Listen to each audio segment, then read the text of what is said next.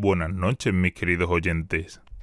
Este relato está dedicado a todos aquellos que alguna vez en su vida hicieron bullying o similar a otras personas. En esta historia, la justicia se abrió camino y le dio su merecido a nuestros protagonistas. Espero que disfrutéis de la historia. Era una tarde normal de Halloween. Los niños pequeños estaban disfrazados y los vecinos decoraban. Pero algo me llamó la atención. Había un hombre alto de pelo color café. Sus ojos parecían estar tapados al igual que su boca. Un ruido me distrajo. Me giré a ver y aquel sujeto había desaparecido, como si ni siquiera hubiera estado ahí. Seguí caminando un rato sin dejar de pensar en lo que vi. Luego me encontré con mis amigos. Comenzamos a hablar de ridiculeces y uno propuso que fuéramos a la casa abandonada, cerca de la montaña. Yo le pregunté, ¿pero en teoría no está prohibido ir a ese extraño lugar? Ellos se descojonaron de mí y me dijeron, Calma, tío. Nadie lo sabrá. Además, esa montaña está muy lejos.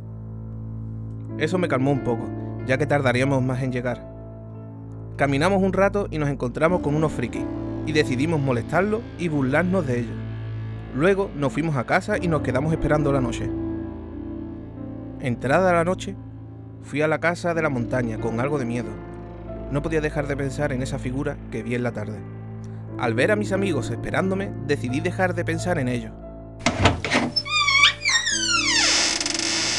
Al entrar, decidimos explorar un poco. Ya en el segundo piso de la casa, oímos un ruido. Fuimos a ver, y la puerta de entrada se cerró con llave. Luego escuchamos una voz tétrica diciéndonos, Ustedes han hecho sufrir a personas inocentes y es hora de que paguen las consecuencias. Después sonaron pisadas fuertes y algo que parecía un objeto siendo arrastrado. Todos salimos corriendo en distintas direcciones.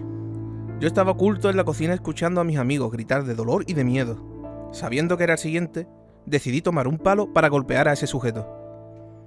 Pero cuando lo vi, me paralicé del miedo, al notar que era la misma figura que vi por la tarde.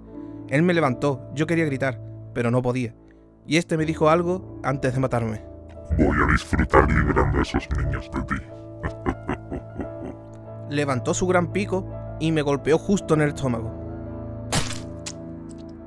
Lo último que vi antes de que se alejara fue un charco de sangre y unos zapatos ensangrentados. ¿Y bien? ¿Qué os ha parecido? A Cujo parece que le ha gustado. ¿Qué me decís vosotros? Pues la noche es larga y alberga horrores, pero vosotros os encontráis en un lugar seguro, ¿verdad?